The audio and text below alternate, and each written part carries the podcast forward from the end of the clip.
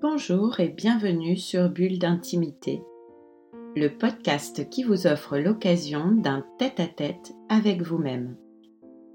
Je suis Céline Fallet, maître praticien en hypnose ericksonienne, énergétique et spirituelle, formée à la psychothérapie humaniste, à la PNL ou programmation neurolinguistique, thérapeute engagée à l'éveil des consciences.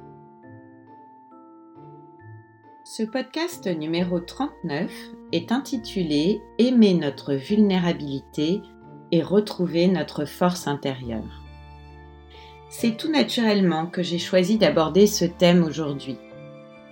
Je suis particulièrement sensible à cela chez les personnes qui viennent travailler avec moi et je constate que la dureté de la période que nous traversons peut-être chez certains une invitation à être encore plus dur avec eux-mêmes. Oh, ça ne se voit pas vraiment au premier coup d'œil. C'est au cours de la séance que peu à peu le vernis craquelle et que chacun, parfois avec honte, gêne, tristesse ou colère, finit par verbaliser la dureté du traitement qu'il s'inflige. J'ai évoqué cette maltraitance vis-à-vis de nous-mêmes dans les podcasts numéro 6 et numéro 16 que je vous invite à réécouter pour compléter celui-ci si vous en avez envie.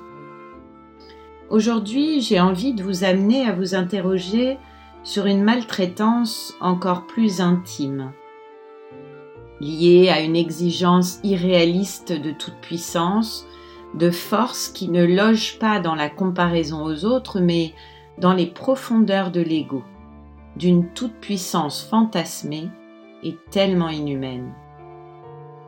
Lors des séances où émerge cette dureté, ce jugement sans cœur vis-à-vis d'elle-même, j'invite souvent la personne qui vient me voir à se mettre à la place de sa propre mère.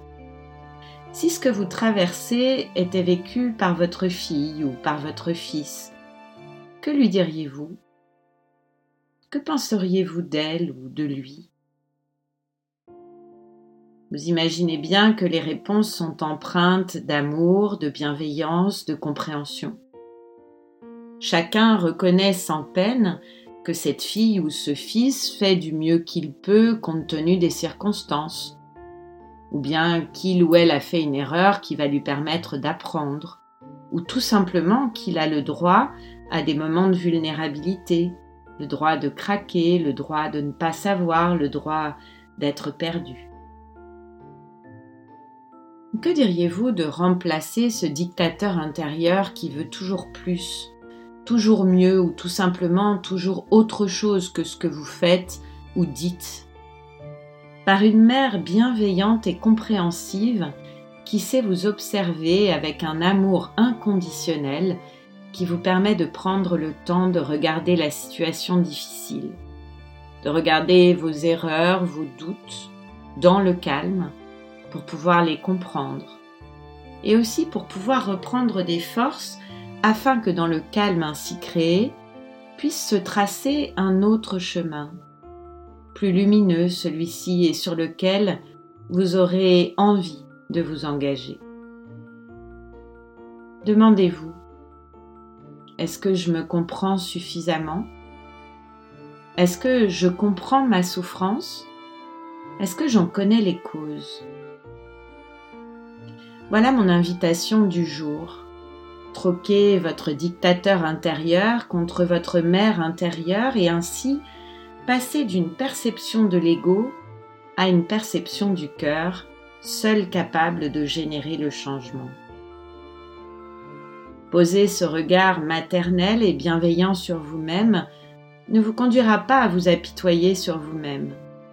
C'est au contraire ce regard exigeant et humiliant sur vous-même qui vous maintient dans la plainte ou dans la stagnation.